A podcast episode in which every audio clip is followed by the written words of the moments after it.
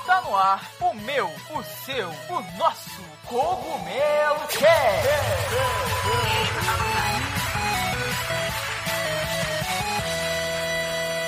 Oh yeah, Mario Time. E aí, pessoal, tudo bem com vocês? Aqui quem tá falando é o Toad. Da Casa do Cogumelo. Galera, hoje nós estamos aqui com um convidado especial, Cleidson, do Museu do Videogame. É isso mesmo, para você que não sabe, o Brasil tem um museu do videogame. Olha que incrível. No nosso país tem um museu inteirinho sobre videogame, onde você pode ir conhecer vários tipos de videogames diferentes, jogar esses jogos e aprender muito sobre a história dos videogames, né? Da melhor maneira, jogando. O Museu do Videogame aí você pode estar pensando, nossa, mas isso é novo, nunca ouvi falar. Não, o Museu do Videogame já tem nove anos. Desde 2015 ele roda o Brasil. Eu sou do Rio, por exemplo, ele já teve aqui no meu estado. É um museu assim gigantesco que contempla mais de 48 anos da história dos videogames. Então, galera, é assim muito completo. Para vocês terem noção, faz parte do Instituto Brasileiro de Museus, o IBRAM. É um museu muito sério, que tem no acervo mais de 300 consoles. Primeiro videogame, que é o Odyssey, que eu sou louco pelo Odyssey. Tem, assim, várias peças raras que a gente vai comentar aqui durante o nosso podcast. Tem mais de 3 mil jogos também, olha lá. Eu vou passar a bola agora pro Cleidson depois dessa apresentação para ele poder se apresentar. Olá a todos aí que estão ouvindo esse pod. É uma satisfação muito grande conversar sobre o que eu gosto sobre videogame. E hoje eu também tô aqui com a presença ilustre, né, do mano André, que está sempre com a gente. Se apresenta aí, André. Fala, galera. André, sem frase de efeito Dana na área. Ah, nostalgia. É isso aí, pessoal. Nesse clima de nostalgia e museu que a gente vai começar o nosso Cogumelo Cast de número 44. Se aconcheguem na cadeira e bora lá.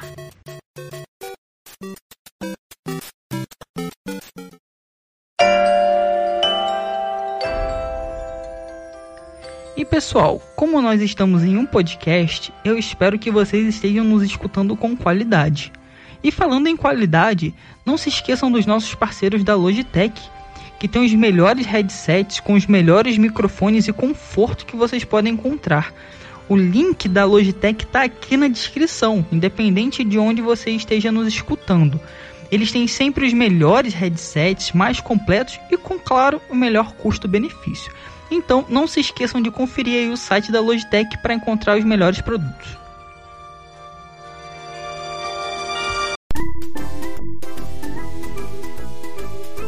Então, pessoal, como vocês ouviram, né? Hoje a gente vai falar sobre o Museu do Videogame, né? Brasil, quem diria, tem um museu incrível do videogame. Eu já sei, né, um pouco sobre a história, porque eu já conheço o Cleiton, a gente já conversou muito sobre isso, mas é muito legal vocês saberem também. Então, conta aí um pouco pra gente, Cleiton. Primeiro, o que motivou você, cara, a iniciar essa coleção gigantesca aí que dá até para fazer um museu? Bom, eu sou por formação, eu sou jornalista. Eu fui editor editor de jornal por 25 anos, principalmente escrevendo sobre tecnologia, games e tudo mais. Escrevi para alguns sites, alguns grandes sites também de, de games. E uma coisa que eu fiz muito como jornalista foi viajar. Então eu viajei praticamente assim, para todas as partes do mundo.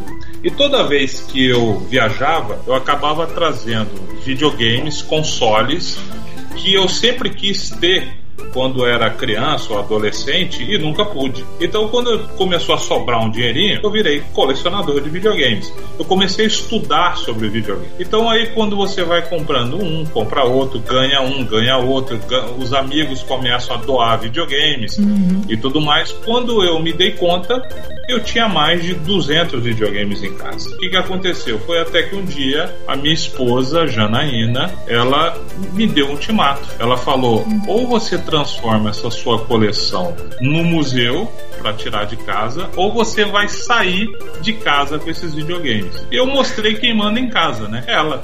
Só pra você imaginar, a minha casa inteira tinha videogame pendurado. A gente só não tinha videogame no banheiro e na cozinha. O resto da casa inteira, as paredes, em vez de quadro, você tinha videogame. Então ela surtou. Isso acabou sendo bom porque a gente pegou coragem e resolveu criar um projeto que por muito tempo eu tinha vontade. Ele começou aqui em Campo Grande, Mato Grosso do Sul, é onde eu moro. A gente começou aqui como Campo Grande Game Show. Uhum. Era um evento uma vez por ano. Eu abri esse evento gratuitamente para as pessoas visitarem a minha coleção. Ou seja, na época tinha lá os, os seus 200 videogames. Uhum. Só que esse evento que acontecia apenas uma vez por ano, a gente foi destaque da imprensa nacional, inclusive no portal do site do Casa do Cogumelo. Uhum. Então a gente apareceu em todos, em todos os lugares do Brasil. Para ainda dar uma alavancada, a gente ganhou em 2014 o prêmio de museu mais criativo do país pelo Ministério da Cultura. E detalhe, até uma curiosidade, um ano antes a gente tinha se tornado o primeiro museu do gênero no país. É o primeiro museu do videogame do Brasil. O primeiro registrado no IBRAM, que é o Instituto Brasileiro de Museus. Uhum. E o mais engraçado, na época, quando você está iniciando qualquer projeto, você vai procurar apoio de empresas, apoio governamental e tudo mais, porque você quer fazer um trabalho, mas ninguém tem dinheiro para ficar fazendo trabalho voluntário a vida toda. Então eu fui procurar. E eu lembro que eu ouvi de um gestor público: eu não vou te apoiar porque você tem um museu de videogame. Videogame não é cultura. Então aqui a gente faz música, teatro, show, qualquer coisa, a gente apoia tudo. Agora, videogame eu não vou apoiar porque não é cultura. Coincidência não. ou não, no ano seguinte, aliás, no, no fim do ano, no fim do mesmo ano, a gente ganhou o prêmio de museu mais criativo do país pelo Ministério da Cultura. Uma coisa que a gente sempre conversa, né?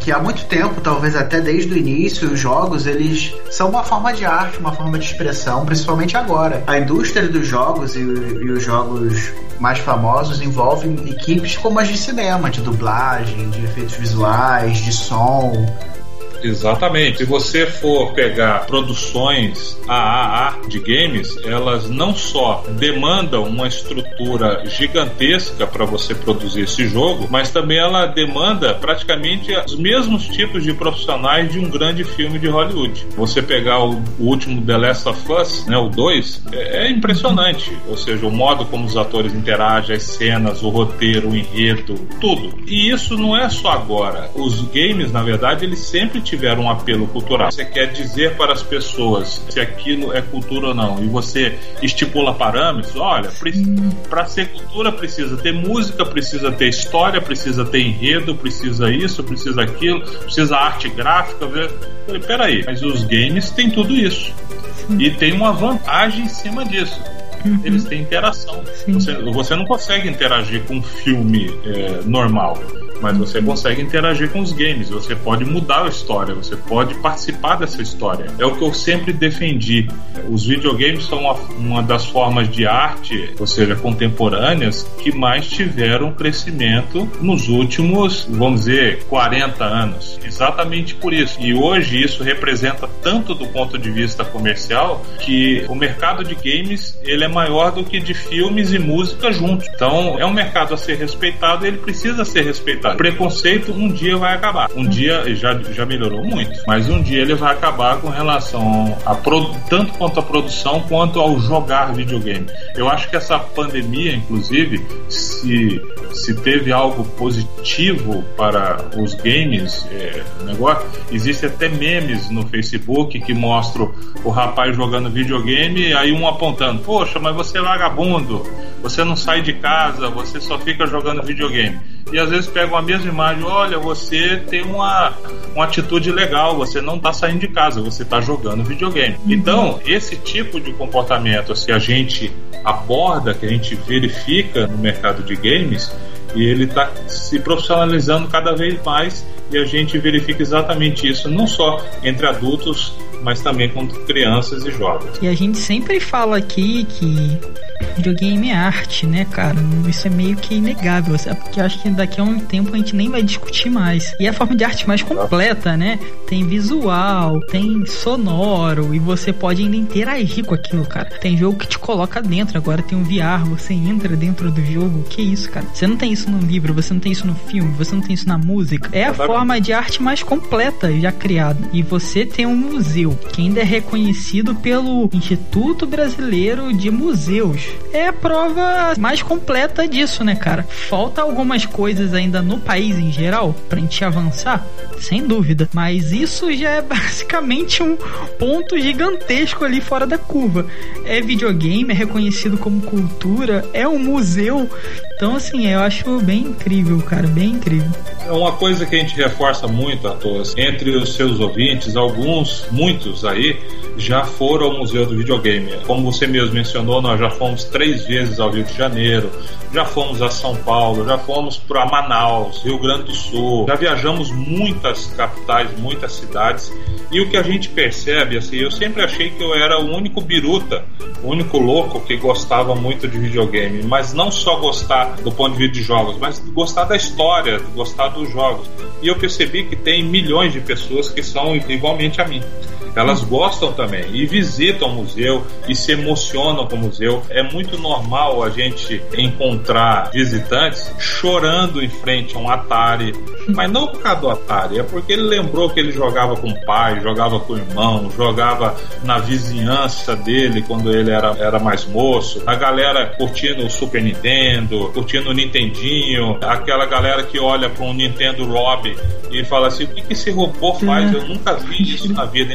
Isso, de certa forma, é muito gratificante pra gente, porque eu tô compartilhando um pouco dessa história com as pessoas para elas entenderem a evolução dos videogames. Só para você ter ideia, eu visitei praticamente todos os museus de videogame que tem pelo mundo: Japão, na Europa, nos Estados Unidos, todos. E o que, que eu percebo? Os museus lá fora, eles ainda têm muito a pegada de museu. O número de visitantes de museu, para você entender, acho que o maior museu que eu já visitei é um museu em Berlim, é, que eu nem me atrevo a falar o nome dele em alemão, porque eu não vou acertar, mas ele é um museu de videogame. E assim, no dia que eu fui, devia ter 10 pessoas. E era um, um museu, inclusive, que estava passando por dificuldades financeiras. Quem toca aquilo lá é o dono, com muito esforço, com pouco recurso, pouco apoio. Então, é assim, e olha que nós estamos falando de Alemanha, país mais rico da Europa. Aqui no Brasil, eu fiz uma pegada um pouquinho diferente. Eu resolvi criar o itinerante seria muito fácil eu pegar um local, vamos dizer em São Paulo, a maior capital, uma das maiores cidades do Brasil, a maior capital da América Latina e tudo mais, pegar um local, botar um museu e ficar esperando o visitante. Só que isso não ia funcionar começa bem, começa com muita gente, mas com o tempo as pessoas vão se acostumando com aquilo e vão desistindo elas não vão indo mais e acaba acontecendo que com o que acontece com muitos museus. A itinerância ela é uma surpresa sensacional, porque você leva um ciclo de 20 dias, eu levo para cidades no Brasil. É impressionante, Arthur, quando a gente vai, por exemplo, eu fui para Belém do Pará, para Fortaleza, para Recife, para Aracaju, para Teresina, para Porto Velho, em Rondônia, é muita gente. Você não está imaginando, é muito visitante. É mais visitantes do que muitos museus grandes, que não tem nada a ver com videogame, tem é, no mês. Eu consigo em 15 dias levar um público absurdamente grande. Mas por quê? Porque as pessoas sabem que naquele intervalo de tempo ela vai ter informação, ela vai ter interação, ela vai poder conhecer a história do videogame da mesma forma que aquela pessoa de São Paulo, do Rio, de Porto Alegre, de Curitiba, de Belo Horizonte, de grandes capitais também viram. Por isso que o nosso projeto é ainda rodar o Brasil totalmente. Eu quero visitar Rio Branco no Acre, eu quero visitar Palmas no Tocantins. Ainda não fomos a Porto Alegre, não fomos a Florianópolis, a Curitiba. Então tem muita cidade que tem condição da gente levar o museu sempre de forma gratuita e aberta ao público. E o legal é que a pessoa ela vai sabendo que ela pode jogar, né? E você não vai no museu, por exemplo, você não pode tocar numa obra. Você vai chegar ali perto, vai ver. No museu do videogame você pode jogar, ver os jogos, interagir com aquilo, né? Porque o videogame é interativo. Então é bem legal, é, cara. Essa é a parte mais legal. Não é a pessoa que vai até o museu, é quase o museu que vai até ela. Uma outra forma, eu acho, também da cultura se espalhar pelo país inteiro, né? O Brasil é muito doido, cara. E você vê que essas coisas só tem por aqui. É o pessoal que ama muito, gosta muito, de é muito apaixonado, então vai lá e faz e sempre faz para todo mundo, né? Que é basicamente como é o museu. Bem legal, cara, uma iniciativa assim bem incrível. Tem histórias legais, Arthur. Para você ter ideia, quando a gente esteve em Manaus, foi em 2016, chegavam é, visitantes ao museu que a gente fez num shopping de Manaus e eles disseram: Olha, eu encarei três dias de barco só para poder vir ver aqui o museu do videogame. Eu gosto de videogame. Na cidadezinha que eu moro, na beira do Rio Amazonas a gente tem energia elétrica em determinados horários, porque lá não chega energia elétrica, muitas vezes é tocada por motor, né? Uhum. O motor de motor diesel. Então, de, de tal horário a tal horário tem energia e era nesse horário que ele tinha um Super Nintendo que ele ganhou de um primo muito distante. E assim, claro que ele não jogava online, mas assim, ele curtia muito o videogame antigo. Uhum. E ele era um, um, que tinha uma coleção enorme daquelas revistas dos anos 90 de videogames. Uhum. A Super Game Power, aquela coisa toda, ele uhum. colecionava tudo. Então são histórias particulares desse, desse jeito que você você percebe como que o Brasil é grande.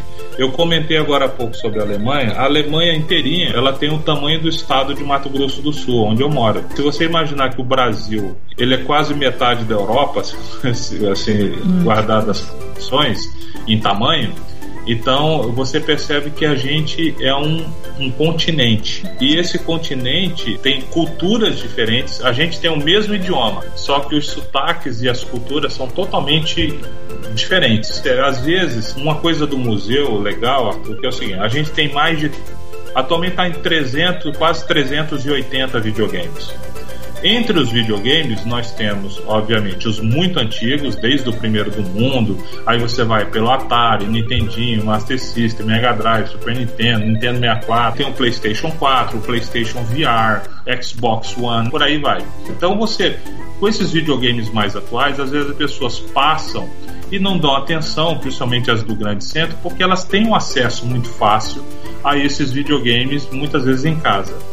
Só que em determinados lugares do Brasil, pessoas nunca viram esses videogames na vida. Uhum. Então, é, é, que não faz parte da realidade dela. Então, quando ela se depara com PlayStation VR, por exemplo, ela acha uma coisa sensacional.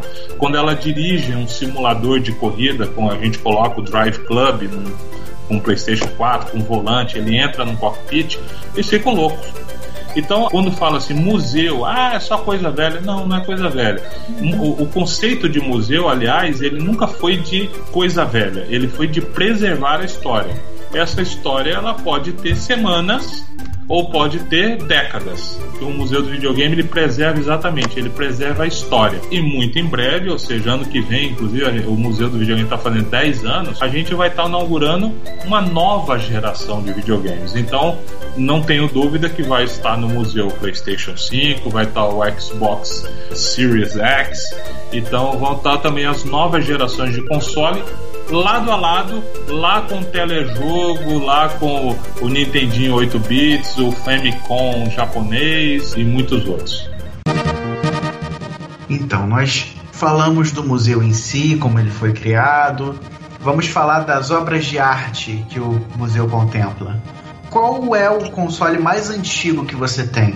É um negócio interessante. O museu, só para as pessoas terem a noção, a gente optou por ir por uma linha que atende somente consoles. Aí falou assim, Clay, mas por que, que você está dizendo isso? Porque assim, é que videogame, quando você pega a palavra videogame, eh, os arcades vieram antes dos, dos consoles. Ou seja, a gente já tinha a história dos arcades antes de a gente ter videogame em casa. Eu, particularmente, adoro arcade. Eu adoro pinball, adoro as máquinas e tudo mais. Se a minha mulher já quase me matou só colecionando videogame, imagina se eu tivesse umas 10 pinballs dentro de casa. Ou seja, eu, eu, eu já Tava na rua. é, já divórcio. É, divórcio. Isso aí já não tem nem conversa, seria divórcio. Então a coleção, ela é muito grande. O videogame mais antigo que eu tenho é o Magnavox Odyssey de 1972. Algumas pessoas que visitam o museu, elas olham assim, Odyssey? Peraí, mas o meu Odyssey era diferente. Ele tinha um teclado de membrana. Eu falei, não, o seu Odyssey era o Odyssey 2. Uhum. O Odyssey, só que no Brasil, o Philips Odyssey, uhum. ele acabou ficando sendo conhecido como Odyssey porque a Philips, ou seja, a Magnavox americana e tudo mais, quando resolveu lançar no Brasil, o aparelho, porque o Odyssey, o primeiro Odyssey, nunca foi lançado. Houve uma versão brasileira é, importada, mas nunca foi lançado aqui no Brasil. Então eles acharam estranho lançar como Odyssey 2 um produto que, para o nosso país, não tinha um histórico de Odyssey 1. Então eles já lançaram como Odyssey. Lá fora, o Odyssey que a gente conhece, o de membrana, que você tem o jogo Come Come, de Dinamina Encantada, aquela coisa toda, lá fora ele é Odyssey 2. Então o Odyssey 1, que é o que é considerado o primeiro console caseiro, ou seja, do, do mundo, que foi fabricado, foi criado uhum. pelo Ralph Baer, né, que é o, é o do videogame, ele está lá no museu. Só que tem um negócio mais interessante também. Um amigo, que é o Vitor, é um professor da PUC, é de São Paulo, ele criou para o museu uma réplica do Brown Box. O Brown Box, gente, eu não sei se vocês já ouviram falar, Sim. ele é um, o console que deu origem ao Magnavox Odyssey de 1972. Uhum. Então ele fez uma réplica desse Magnavox, que é o do Brawl Box, né, que é, em português se chama caixa marrom. Ele é de 1968. Para você ter uma ideia, só existe um no mundo, um que está no Museu de História Natural nos Estados Unidos. Ou seja, jamais o público ele teria a possibilidade de conhecer esse console se não fosse aos Estados Unidos. Então o que a gente fez? A gente pegou o projeto do Ralph Baer e criou um brown box para ficar de exposição também no museu. Então as pessoas têm a possibilidade de pegar a história como um todo.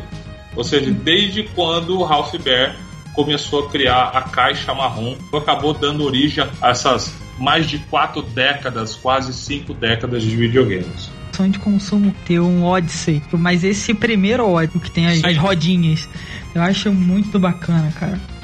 Pô, não sabia que vocês tinham uma Brown Box, não, cara. A Brown Box é fenomenal, é uma Brown Box de exposição, como também o, o Magnavox Odyssey, ambos estão em exposição, mas é meu projeto para o futuro colocá-los para jogar também no evento. Então, uhum. assim, a gente já está se preparando, vendo qual é a melhor forma de torná-lo, digamos assim, mais resistente ao evento porque evento, você já teve um deles, Arthur, você, você viu, é muita gente. Muita, mas muita gente mesmo.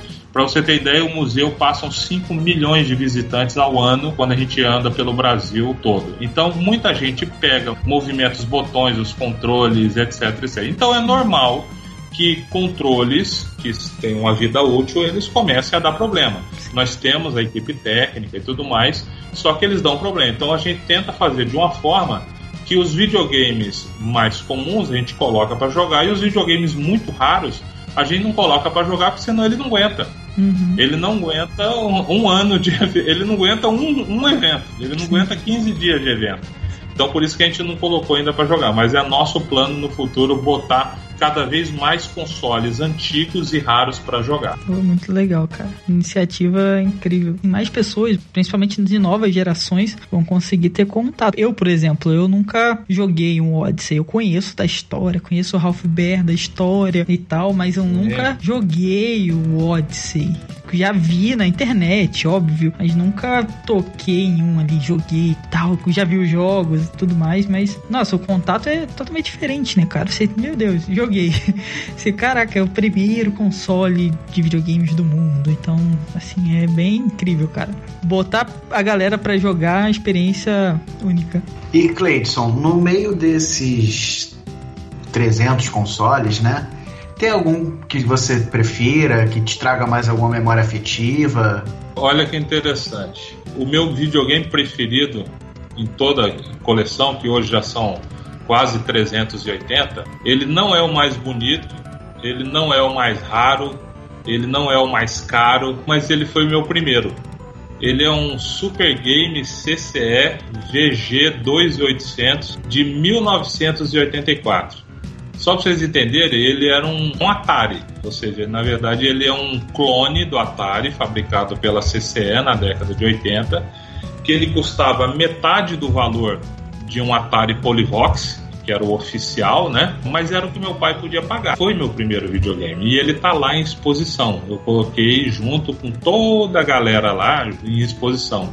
Para mim, ele é o mais importante. Uhum. E tem uma galera que chega lá procurando aquele videogame que tocou o coração. Assim. Chega gente lá perguntando do Polystation.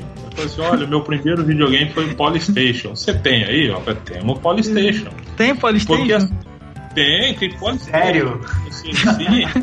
Porque assim, é, é, é, um negócio interessante. Vocês são mais novos. Eu, eu já tô com quase 50 anos. Vocês são bem mais novos. Mas, gente, o Brasil não teria esse mercado de videogames que tem hoje se não fossem os clones lá atrás na década de 80. Sim. A gente não tinha acesso a videogames como o próprio Atari 2600, ele era muito difícil de chegar. E ele, ele só chegava assim para uma meia dúzia que tinha dinheiro. E lá fora você já tinha o Intellivision, tinha o ColecoVision, tinham outros consoles. E por aqui no Brasil você ficava chupando dedo. Então o que, que aconteceu? Como a gente tinha uma reserva de mercado, ou seja, existia uma lei que proibia a importação de eletrônicos de fora, Sim, você acredita nisso? Tinha, ela proibia que você importasse qualquer coisa de fora. Sim. O que chegava era contrabando. Ela proibia. Então a indústria nacional que tinha que fabricar. A indústria nacional pegava essa brecha e falava assim: bom, já que não deixam a gente importar, vamos também fabricar. Só que eles às vezes fabricavam não seguindo as leis de é, direitos autorais internacionais, ou seja, a legislação nossa protegia. Então você via é, lá atrás, você via o Super Game CCE, você via o, os videogames da DAC, da Dismac, etc. Uhum. E depois isso continuou hoje. Arthur, só para você ter ideia, o Nintendinho nosso, ele só foi chegar no Brasil oficialmente em 1994. Você sabe disso, você conhece a história dos Nintendos. Uhum. Mas o, o, a primeira vez que eu fui jogar NES foi num Dynavision 2, que era um, um console da, fabricado pela Dynacon, né? Inclusive está no museu. Ele aceitava cartuchos de 60 pinos, uhum. você tinha conversor para 72 pinos. Então, eu joguei Phantom System, joguei o CCE, Turbo Game CCE, etc. Então, é, tinha uma infinidade de clones do NES que reinaram na década de 80 antes mesmo de chegar qualquer videogame oficial aqui no Brasil. É. Então, quando a galera chega lá e pergunta assim: olha, tem um Master System, tem o Polystation, tem esse, tem aquilo? Tem. Tem porque grande parte das pessoas tem a sua memória afetiva ligada mais ao clone do que propriamente a um videogame original teve. Foi com uma pessoa que eu tava falando, não lembro quem, aí eu contei dessa história do governo, né? Na época de 80 e tal, que você não podia importar, então era tudo. O pessoal comprava peças de fora, montava aqui com outro nome, basicamente o mesmo console, né? Não tinha essa coisa de direito autoral. E a pessoa meio que não acreditou, né? Ficou tipo, ah, mano, impossível isso. Isso é mentira. É, é possível. É. Inclusive tem uma história muito curiosa, que vocês já devem ter ouvido falar, vocês devem conhecer o Phantom System, que talvez uhum. foi o mais bem sucedido clone do Nintendinho aqui no Brasil. Ele, ele tem a mesma carcaça por fora do Atari 7800. Nunca chegou ao Brasil. Tinha como representante aqui a Gradiente, por meio da Polyvox, né, que era uma, uma joint venture e como eles já tinham forma, tudo pronto, eles resolveram, na última hora, não lançar o, 78, o Atari 7800. Uhum. Então eles aproveitaram as formas e tudo mais, pegaram a mesma carcaça e transformaram no Phantom System para ele ser um clone do Nintendinho. Foi uma, digamos assim, uma decisão muito acertada, porque o Atari 7800 não vingou nem nos Estados Unidos, nem tanto algum.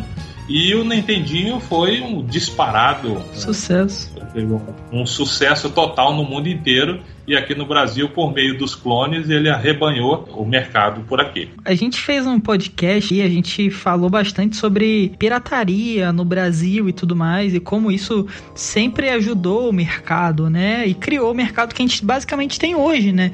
Então, começou tudo de uma forma muito diferente do que a gente tem hoje. Hoje em dia a gente tem a Sony PlayStation, tem a Microsoft produzindo em Manaus ali prensando os jogos e montando os consoles, tudo bonitinho, tudo legal. A Nintendo já falou que vai voltar, tudo muito bonito. Mas há um tempo atrás, que não é tão distante assim, né? A história era totalmente diferente, cara. E você ter esses pedacinhos da história ali também para contar é muito importante. Você mantém isso vivo, né? E é uma parte muito importante da história acho, do Brasil, dos videogames no Brasil, porque muita gente não conhece, muita gente desconhece essa parte, que é, mano, é muito importante. É como começou, sabe? Começou de uma forma totalmente louca.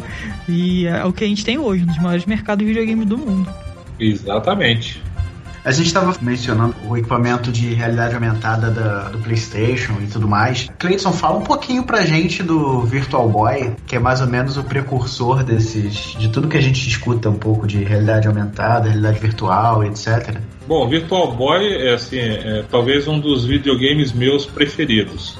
Aí o pessoal pergunta, Cleiton, mas Virtual Boy, ele foi um fracasso, ele ele quase quebrou a Nintendo esse projeto e tudo mais. Eu falei assim, tá aí. É, quando você fala para colecionador quando, quais são os seus consoles favoritos, nunca espere que seja um console normalzinho. Uhum. É, para o colecionador, quanto mais raro para ele, melhor. E para ser raro, ele tem um, existe um, um pré-requisito para você ser raro.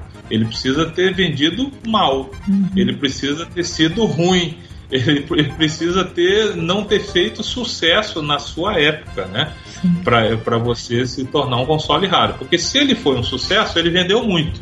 Se ele vendeu muito, tem muito no mercado. Então, o Virtual Boy ele é muito interessante porque eu digo sempre que ele é uma ideia sensacional produzida na época errada. A mesma coisa que eu falo sobre o Dreamcast. Uma das ideias mais sensacionais da indústria do videogame, o Sega Dreamcast, só que ele foi feito no momento errado. Ele teve o azar de chegar no momento onde tinham concorrentes muito pesados para ele, mas a ideia, a tecnologia embarcada naquele console, estava muito à frente. São coisas que hoje a gente não usa e ele já estava com essa ideia lá na frente.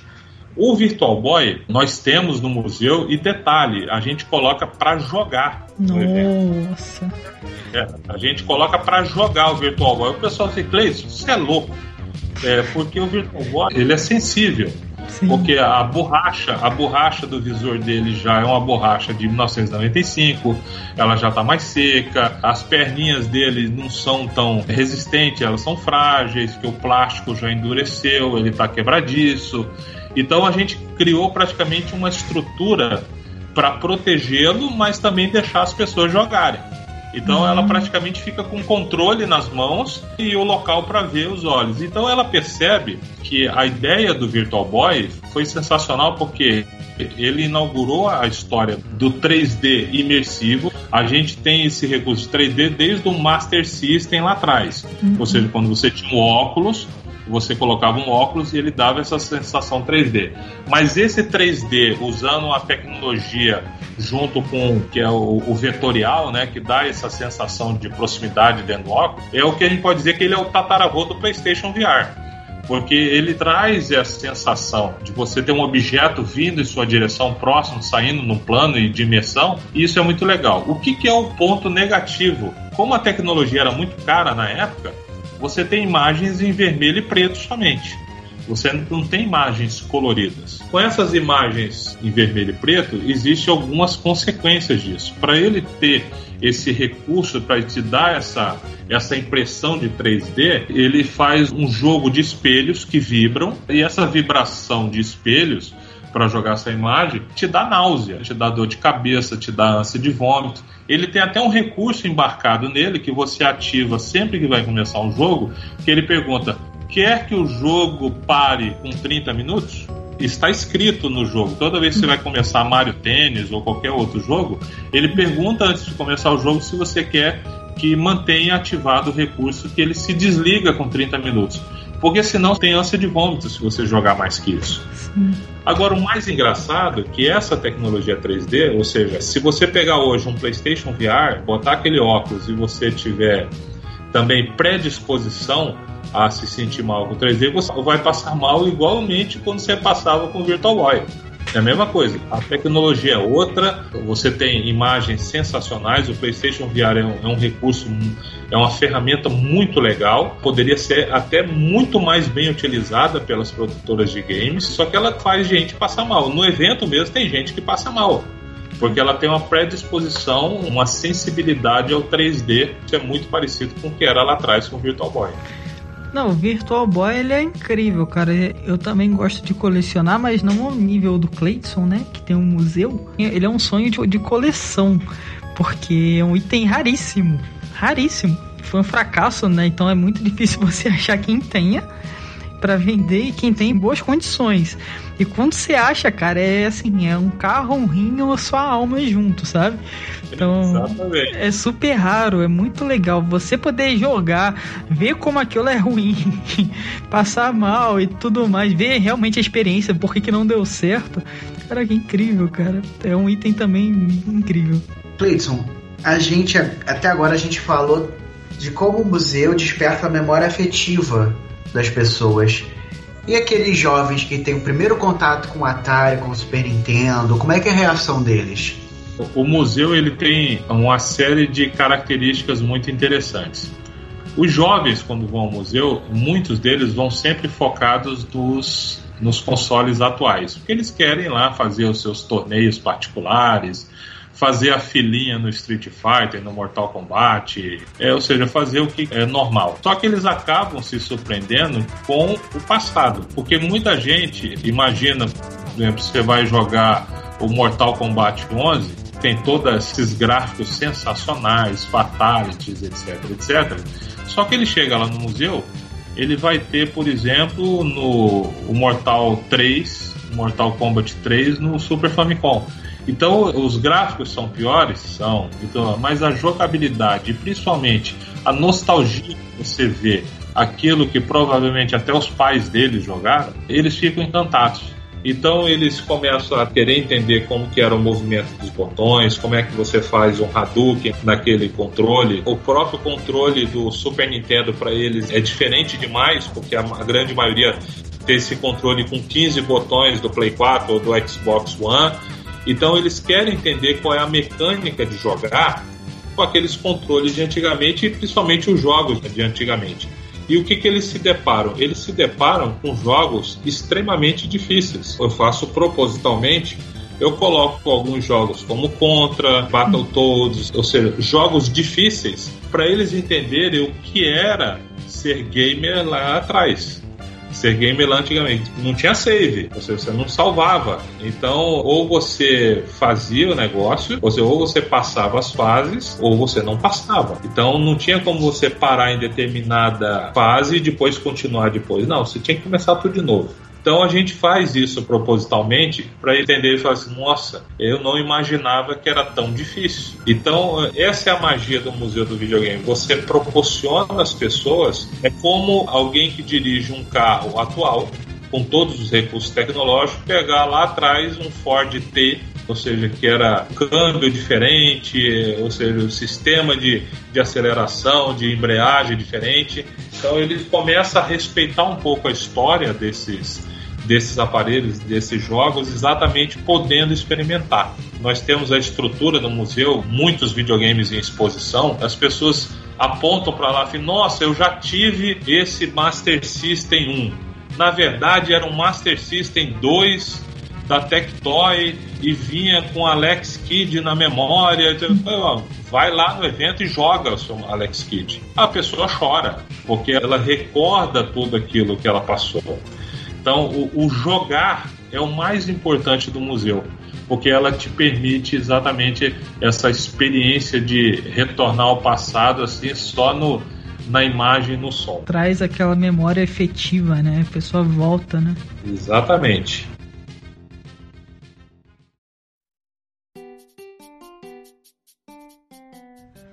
Do you speak English? No? Calma, eu também não falava inglês, mas o inglês mudou a minha vida. E graças a Doc's English Course, eu pude viver experiências incríveis por conta do inglês. Os links da Docs estão aqui na descrição, independente de onde você estiver nos escutando. Não deixe de conferir e conhecer este curso que pode mudar a sua vida também com o inglês. O Cleidson, ele tem um museu, né? E tem aí mais de 3 mil jogos. A gente está caminhando para um futuro que a tendência é a gente ter cada vez mais games digitais. Como você vê essa mudança, Cleidson? Você acha até que isso pode impactar no museu? Como que você vê um pouco dessa mudança dos jogos físicos, né? Que você tem uma coleção imensa para os jogos digitais. Você também faz coleção de jogo digital, cara? Como que você vê um pouco essa mudança aí de, de paradigma, né? Do físico para o digital? Olha que interessante, ator. Muitos jogos que eu tenho fisicamente, eu tenho uma versão digital. Ou seja, eu tenho no, no meu console, lá no serviço, né? Seja no, na, na, na PlayStation Plus ou no, ou no Xbox, né, no Nintendo Switch, eu tenho versões digitais. É que quando sempre sai, eu gosto de comprar mídia como colecionador. Eu gosto de comprar mídia, muitas vezes eu compro a versão de colecionador, a versão completa, que tem os mimos e tudo mais. Uhum. E tem umas dessas que eu deixo lacradas. Sim. Lacradas e compro a versão digital para usar, para jogar no próprio evento. Como que eu vejo o futuro? Do ponto de vista de logística, e voltando o lance da pandemia mostrou muito isso, as compras online de jogos dispararam por motivos óbvios. As pessoas não poderiam sair de casa, o abastecimento foi muito comprometido por jogos físicos e muita gente preferiu optar pelo jogo digital. Eu acho que é uma tendência irreversível. Para o colecionador de coisas físicas, é ruim mas eu acredito que vão continuar as mídias físicas por um bom tempo. Mas a mídia digital é inevitável que ela vai dominar. Existem várias questões envolvidas. A primeira, como eu disse, é a logística. Ou seja, é muito mais barato você disponibilizar esse arquivo de game para compra online. A pessoa baixa, tem no seu console, é, ou seja, terminou de jogar, zerou, encosta, por aí vai, do que você tem toda aquela cadeia produtiva para poder aquela pessoa ter o jogo. Você fabrica a mídia, você embala pelos correios ou manda pela transportadora, ela chega na loja, a pessoa vende, tem o estoque. Às vezes aquele jogo não vai tão bem, então aquele estoque de jogo ela acaba sendo muito maior para a loja e acaba sendo prejuízo e por aí vai. Esse processo já aconteceu. Não é à toa que muitas lojas de games, especificamente de games, ou fecharam ou faliram. Faliram no Brasil e no mundo. A cada vez menos nós vemos lojas especializadas em games vendendo. Em compensação, os grandes magazines eles estão vendendo mais, ou seja, jogos, mas e também já estão diminuindo. Eles ficam com o trabalho de vender consoles e algum outro jogo que a gente chama de blockbuster, né, aquele jogo mais que tem uma pegada maior. Só que as vendas digitais elas continuam bem. Eu acho que as vendas digitais elas podem ser ainda maiores se a indústria perceber que se ela reduzir o preço ainda mais, porque não, não justifica na minha cabeça uma mídia digital custar o mesmo uhum. que uma mídia física. Sim. E é o que a gente vê muito por aí. Você às vezes tem jogos disponíveis nas plataformas de compra das empresas, seja PlayStation, Microsoft ou Nintendo, um jogo a duzentos e tantos reais, 300 reais, e é um jogo que já foi lançado lá atrás e você vê para uma compra direta o cara vendendo a 120 reais usado, 100 reais usado. Então, para que, que você vai comprar uma mídia digital se você pode pegar aquele, aquele disco e rodar no seu videogame da mesma forma? Então, esses ajustes eles vão precisar ser feitos. Sim. Mas, na minha opinião, a mídia futura vai ser digital. A gente não tem como escapar disso. O nosso gargalo, por enquanto, na minha opinião, se chama internet. Porque é, eu, por exemplo, eu gosto muito do Call of Duty. Ou seja, e o último, a última versão, Modern Warfare, cada season, né, cada capítulo que eles lançam, uhum. você tem ali 40 gigas, 80 gigas, 100 gigas, ou seja, fica um monstro de um game no seu console. Sim. Ou seja, o meu console de 1 tera já está quase lotado. Você bota 4 games, 5 games, você já tem 1 tera. Agora imagina como que foi o pacote de dados disso para mim. Uhum. E como foi o pacote de dados disso para muita gente. Eu tenho um pacote de, de internet monstro, mas muita gente não tem. Então imagina quanto quão difícil é isso para quem não só comprar a mídia digital, mas baixar isso para o seu console. Sim.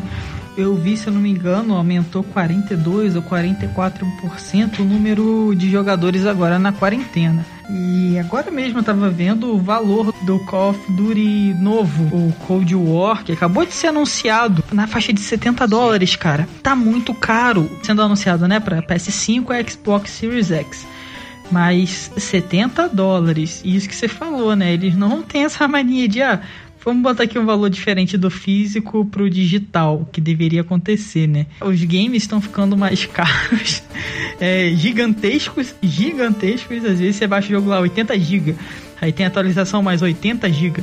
Você, que isso, cara? Então, tá, tá incrível e o número de jogadores também nessa quarentena aumentou bastante, né? O que ajuda o mercado digital, principalmente, porque tudo meio que desacelerou. Então muita gente eu vi, principalmente muita gente comprando digital, muita gente montando PC para poder jogar online. E agora, cara, foi meio que um caminho sem volta. A quarentena deu só o start nisso. Muita gente entrando cada vez mais pro mundo online. E pelo que eu vejo, cara, é cada vez mais digital. Menos físico. O cara assina ali um, um Game Pass, uma PS Plus e vai pouca Exatamente. gente que eu vejo assim coleciona mesmo, né? Tem o prazer. A galera quer jogar muito Sim, digital. É, é, eu faço parte de um grupo onde tem muitos colecionadores, por motivos óbvios, né? A gente acaba fazendo amizade com os colecionadores. Mas a grande maioria dos jogadores opta pela mídia digital, ou seja, é mais fácil. Agora, eu acho que o no futuro próximo, o, eu acho que tem que ser o próximo pulo do gato, até para mídia digital ela arrebentar de vez, é você ter a possibilidade de você vender a sua mídia digital. Porque hoje em dia, se você compra um jogo, você zerou o jogo, né, você platinou o seu jogo, você vai eu não vou jogar mais. Então eu tenho duas opções: ou eu coleciono, eu guardo na minha estante ali, não vou jogar nunca mais, só vou ficar olhando para ele, ou você vende esse jogo. Só que a mídia digital não te permite isso. Ou seja, você comprou, é sua e você não transfere aquilo. Eu acho que a ideia é, mais para frente é que permita esse tipo de negociação, que permita esse tipo de, de meio de você fazer vendas de forma legal, ou seja, dentro da própria plataforma oficial, ah, que você comece a fazer esses intercâmbios para poder permitir você cada vez comprou um jogo, gostou, zerou, vende e parte pro próximo. Eu já vi gente vendendo conta, né? Assim, a, tem a conta ali com jogos Sim, é. e o pessoal vende. A galera vai dar um é. jeito, né? O pessoal dá jeito para tudo. Só vende a, a, própria conta. Mas a conta hoje em dia, pô, a, a, minha conta, por exemplo, deve ter uns 15 anos, talvez mais. É um negócio que você acaba vendendo a sua história.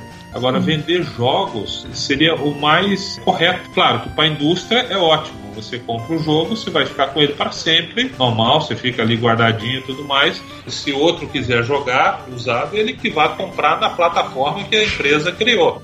Sim. Então você não vai comprar de outra pessoa, você vai comprar na própria plataforma. O que eu defendo no futuro é que você tenha a possibilidade de vender os seus jogos digitais da mesma forma que você vende o físico. Ah, seria uma ótima mesmo, cara. Que aí você não fica preso, né? Você tem pelo menos uma liberdade de fazer o que você quiser com o jogo que você comprou, né? Seu dinheiro, sua liberdade. O dinheiro, dinheiro não nasce em árvore, né? Então eu Exato. acho que também é uma forma de você fazer um, uma revitalização na sua coleção também.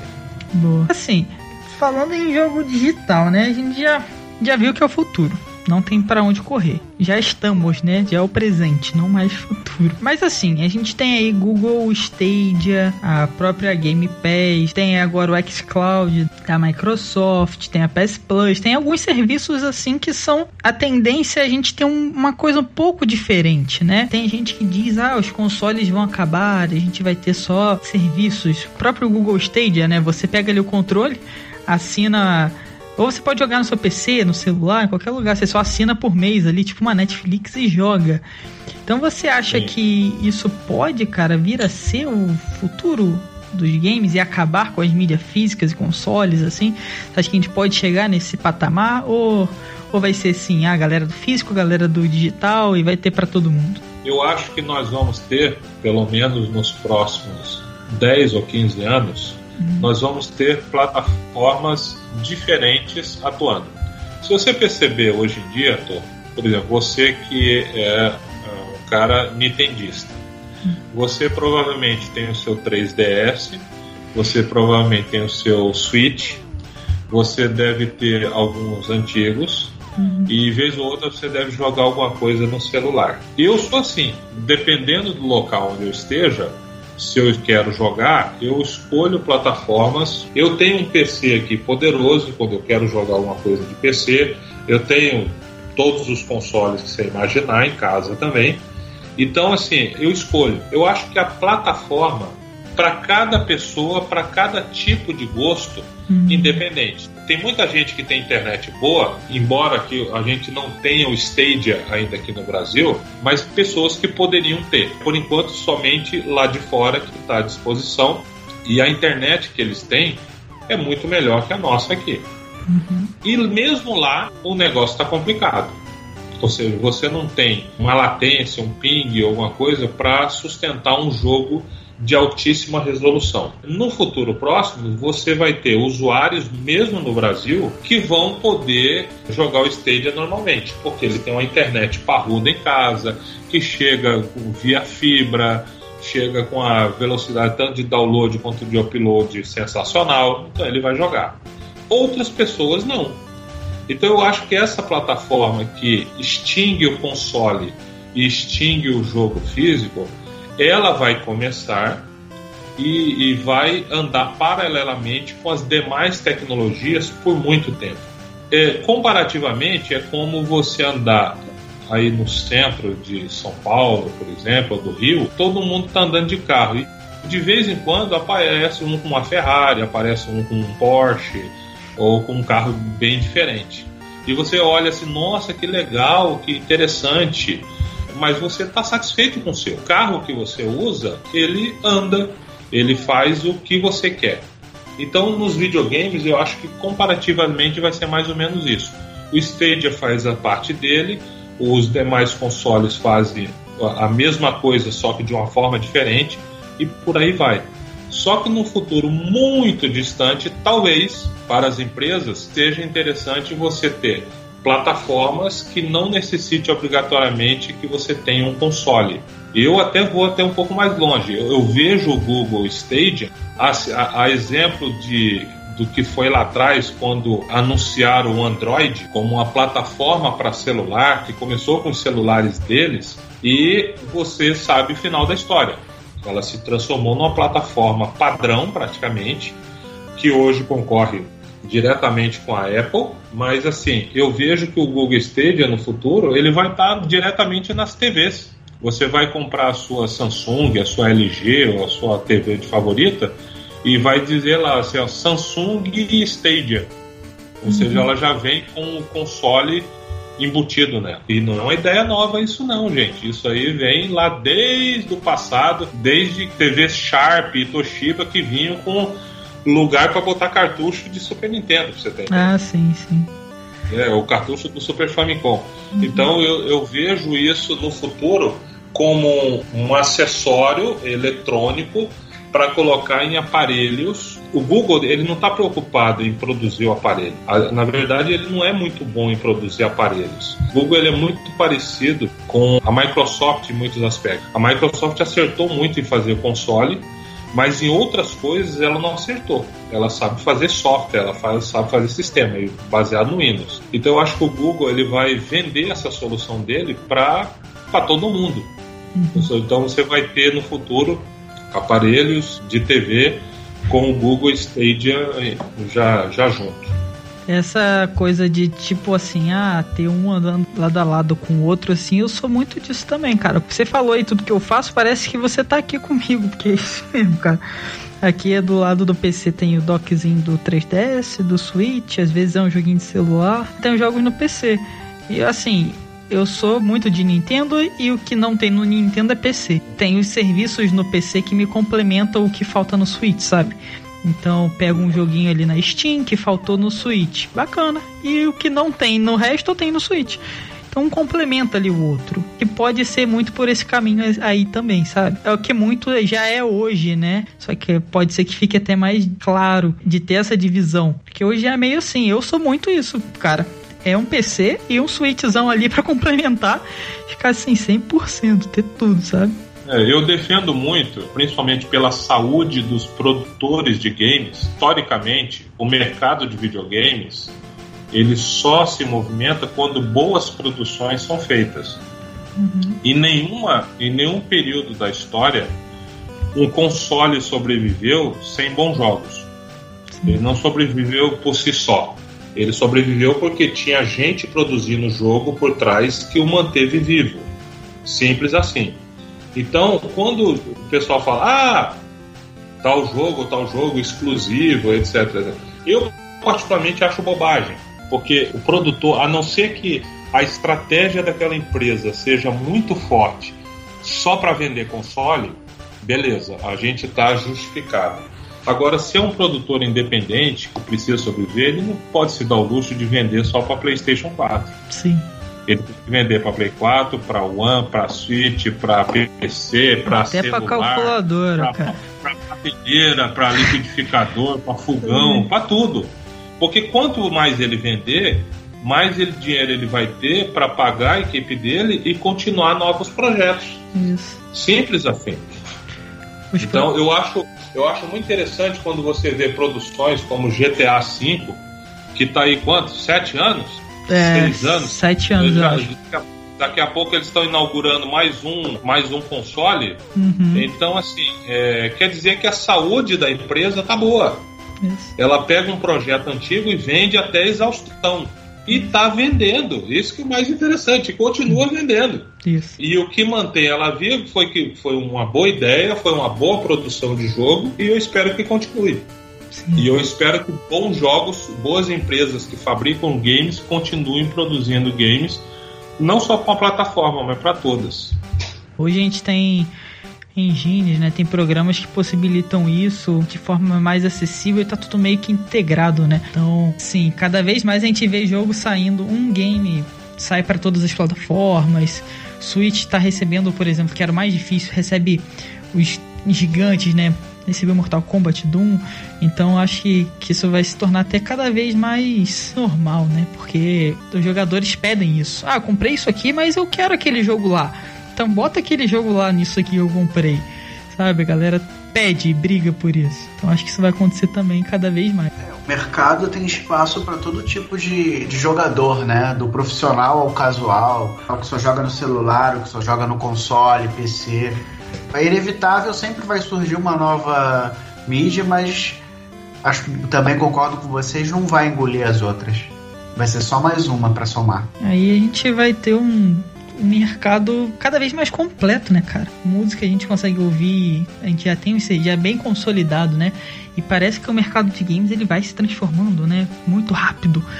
E caraca, cada vez lança um serviço diferente e mas está ficando consolidado, né? A gente vê que ah, a gente já sabe o que é o videogame, a gente já entende o serviço de videogame. Dá mais um espacinho para alguma coisa? Eu acho que até dá.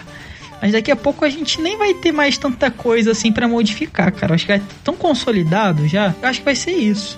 A gente vai ter os consoles, da, que nem o Cleiton falou, e vão ter os digitais, que se fortaleceu muito agora na época da pandemia. E quem sabe aí os serviços, né? Não consoles, mas sim os serviços de games. E talvez a gente consolide de vez o mercado como um todo, né? Aí fechar com chave de ouro.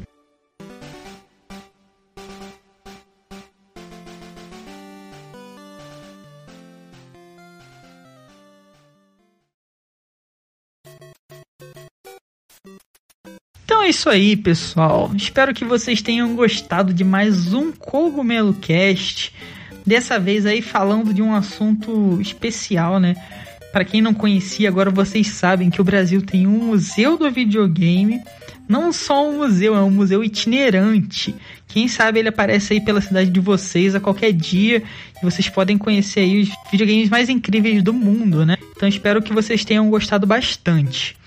Lembrando sempre, não esqueçam de olhar aí a descrição e ver todos os links, os links dos nossos parceiros que são muito importantes. Também vai ter os links aí do Cleidson, os links das redes sociais dele para vocês poderem o encontrar, até seguir e saber mais sobre o Museu do Videogame. Então, não esqueçam de olhar aí a descrição aonde quer que vocês estejam nos escutando. E claro, sigam-nos para vocês nunca perderem um episódio do nosso Cogumelo Cast, certo? Eu vou passar a bola aí pro Cleison se despedir, mas eu já vou me despedindo por aqui. Até o próximo Cogumelo Cast e falou! Tu, André, olha, obrigado pelo convite, obrigado pelo bate-papo. Eu adoro falar sobre videogames e deixo aí convite para os ouvintes do podcast para visitar o site do Museu do Videogame Itinerante, que é museudovideogame.org. A gente ainda não tem uma agenda por motivos óbvios, a gente não tem agenda de 2021, mas em breve a gente vai publicar. A certeza que eu dou é que no próximo ano estaremos de volta fazendo exposições em algumas cidades do Brasil, levando um pouco dessa história, ou seja, os 48 anos de história dos videogames, são mais de 300 videogames, e você vai poder curtir o evento totalmente gratuito, é, relembrar a sua história totalmente de graça e espero encontrar vocês aí na, numa próxima oportunidade. Um grande abraço a todos e foi um prazer conversar com vocês. Valeu, galera. Muito obrigado por nos acompanhar até aqui e até a próxima.